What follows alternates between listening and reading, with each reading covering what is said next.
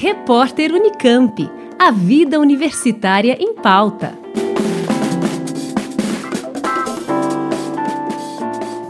Uma equipe brasileira foi a grande vencedora da segunda edição do Challenge Campus 2030.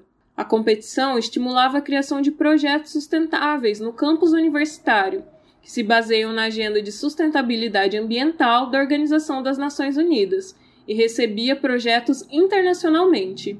O resultado foi anunciado no início deste mês por meio de uma videoconferência que reuniu seis times finalistas, sendo eles equipes universitárias da Bélgica, Congo, Líbano, Marrocos, Turquia e o projeto Araucárias, desenvolvido por alunos da Unesp que representaram o Brasil. A equipe é integrada pelo professor Milton César Ribeiro, responsável pelo Laboratório de Ecologia Espacial e Conservação do campus da Unesp de Rio Claro, o pós-doutorando João Carlos Pena, a Letícia Bulaskowski, doutoranda da USP, e a mexicana Mônica Lara Rosas, parceira de trabalho da doutoranda Gabriela Rosa, que explica como foi para a equipe vencer o challenge. Quando a gente soube do resultado, a gente ficou muito, muito feliz pelo reconhecimento, principalmente devido a todo esse contexto que nós estamos vivendo de falta de reconhecimento da ciência ou uma falta de valorização dos pesquisadores, cortes de verbas ou depreciação da universidade pública.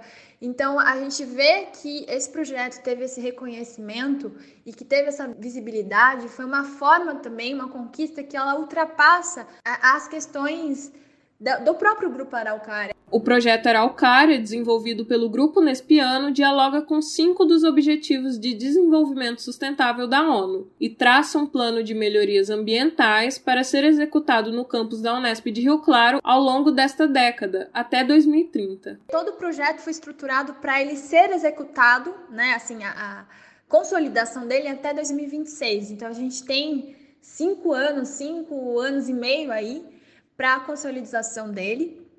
E com certeza a gente tem condições de se realizar. Até uma das coisas que foi avaliado durante o processo do desafio era o quanto ele era factível, o quantos contatos a gente tinha, o quanto a gente poderia se mobilizar.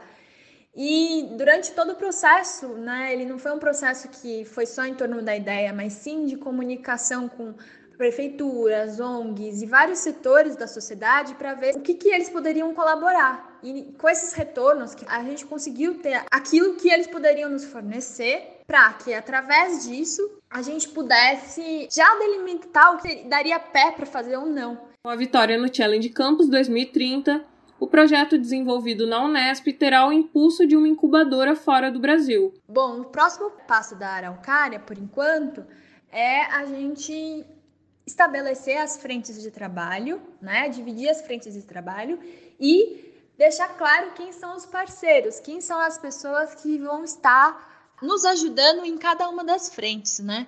A gente tem muito interesse em conversar com professores, outros projetos de extensão de várias partes da Unesp que querem somar conosco. Da Rádio Unesp FM, Juliana de Almeida, para o repórter Unicamp. Repórter Unicamp. A vida universitária em pauta.